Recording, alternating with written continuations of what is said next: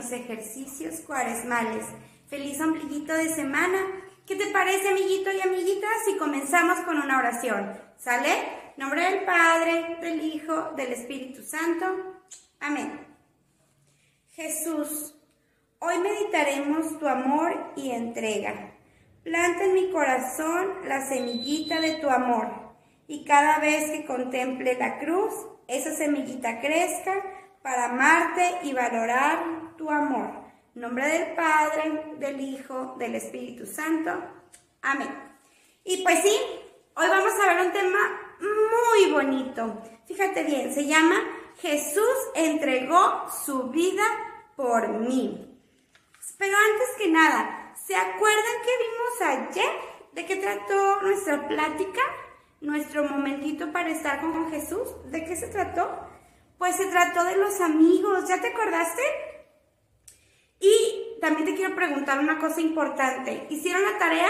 ¿Quién sí tuvo oportunidad de hacer la tarea? ¿Quién sí la hizo? Ah, muy bien, tú y tú. ¿A ti se te olvidó? Pues, ¿qué pasó? Bueno, no pasa nada. Si se te olvidó hacer la tarea, entonces hoy vas a tener dos tareas, pero no son nada complicadas. Así que yo te invito que vayamos haciendo estos bellos gestos de amor. Bueno, pues con esta alegría y entusiasmo vamos a comenzar. Fíjate bien. Ahora por la situación de la pandemia nos hemos visto en la necesidad de quedarnos en casa, de no salir a jugar, de no ir a la escuela, ni al cine, ni convivir con nuestros amigos. Y en la edad en la que tú estás, amiguito, es bien importante convivir, jugar, divertirte. Pero es también un momento en donde nos podemos acercar a un amiguito que no está fuera, sino que está dentro de donde lo habíamos dicho, de nuestro corazón. Exactamente. Bueno, entonces, esto que traigo aquí, ¿qué es? Una cruz, es un crucifijo y lo utilizamos a veces, muchas veces colgados en nuestro pecho. Hay otro tipo de crucifijo como este. Mira qué bonito está. Aquí está Jesús, no es nada más la crucecita, sino que aquí está Jesús también. Y cuando vemos los crucifijos, ¿qué sentimos? Hay quienes dicen, ay, pobrecito Jesucito, le duele, o coco, ¿a poco no dicen los niños chiquitos así? Y muchas veces no vemos que el sentido de que Jesús está en la cruz no es un sentido de tristeza ni de sentir lástima. Al contrario, es un sentido de alegría, de inmenso amor. ¿Por qué? Porque déjame te platico que Jesús aceptó el sacrificio de la cruz por amor. ¿Por amor a quién? Pues sí, no te hagas a ti por amor a ti, a ti, a ti y a mí. Entonces él vio que esto era bueno. Entonces él dijo, te amo tanto, tanto, amiguito, te amo tanto, tanto, amiguita, que no me importa dar hasta la última gota de mi sangre. Te voy a leer una fracción chiquitita del Evangelio, ¿sale? Pon muchísima atención Guarda mucho respeto porque vamos a leer la palabra de Dios. ¿Listos? Dice, nadie me la quita, sino que yo mismo la entrego. En mis manos está el entregarla y el recobrarla. Este es el mandamiento que recibí de mi Padre. Palabra de Dios. Contestamos todos. Te alabamos, Señor. Fíjense qué importantes palabras de Jesús. A mí nadie me está quitando nada. Yo entrego mi vida por amor a Juanito, por amor a Pedrito, por amor a Valeria, a Cintia, a Mía, a Paola. Claro que sí, Él entrega por amor, pero dice aquí que Él la va a recobrar, así que no te sientas triste, porque Jesús no está muerto, Jesús está vivo, ¿sí? Y aparte de que vive en tu corazón, hay un lugar muy especial, muy especial en donde Jesús vive. Y ese lugar es el sagrario. ¿Qué es el sagrario? Acuérdate, es la casita en donde ponen las hostias consagradas.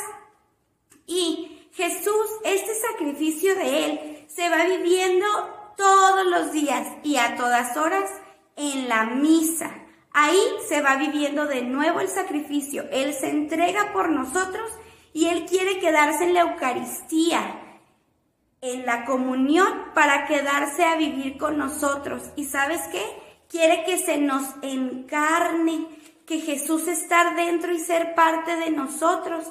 Y de esa manera, encarnándose Jesús en ti y encarnándose Jesús en mí, es la manera por la cual vamos a llegar a transformar nuestros corazones. De manera que ya no te va a importar que tu mamá te diga, Lupita, ayúdame a recoger la mesa después de la comida, ayúdame niña.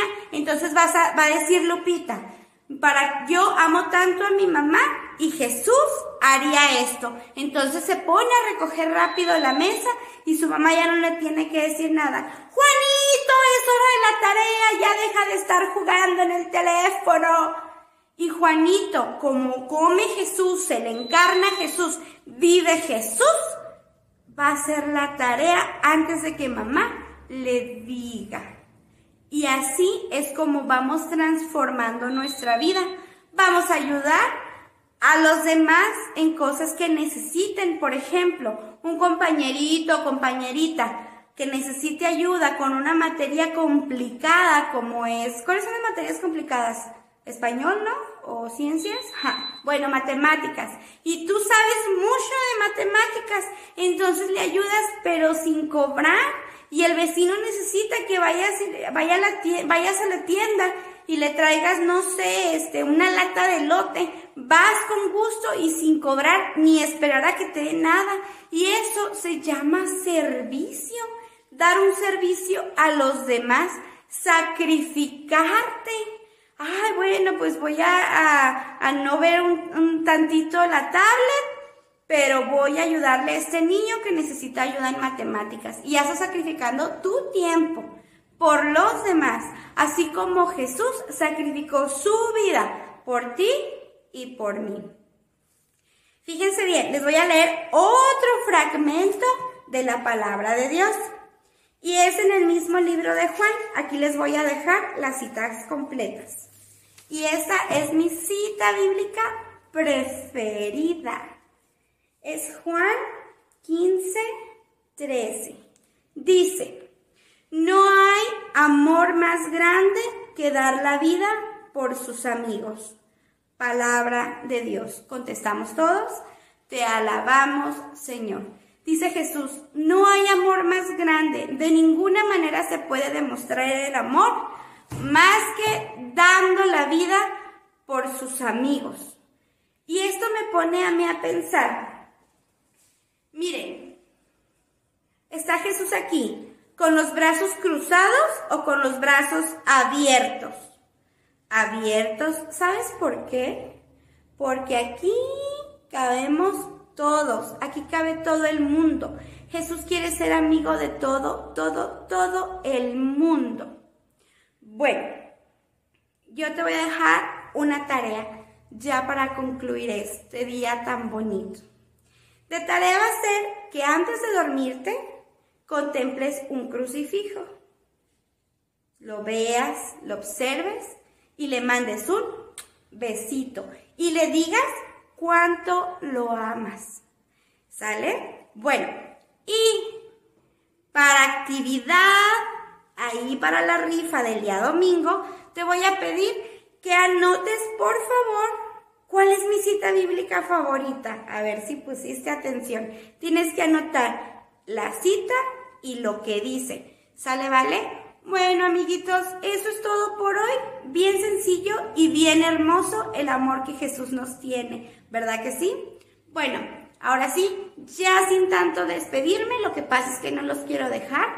Te mando un abrazo, te mando un beso, haz tu tarea y nos estamos viendo. Bye.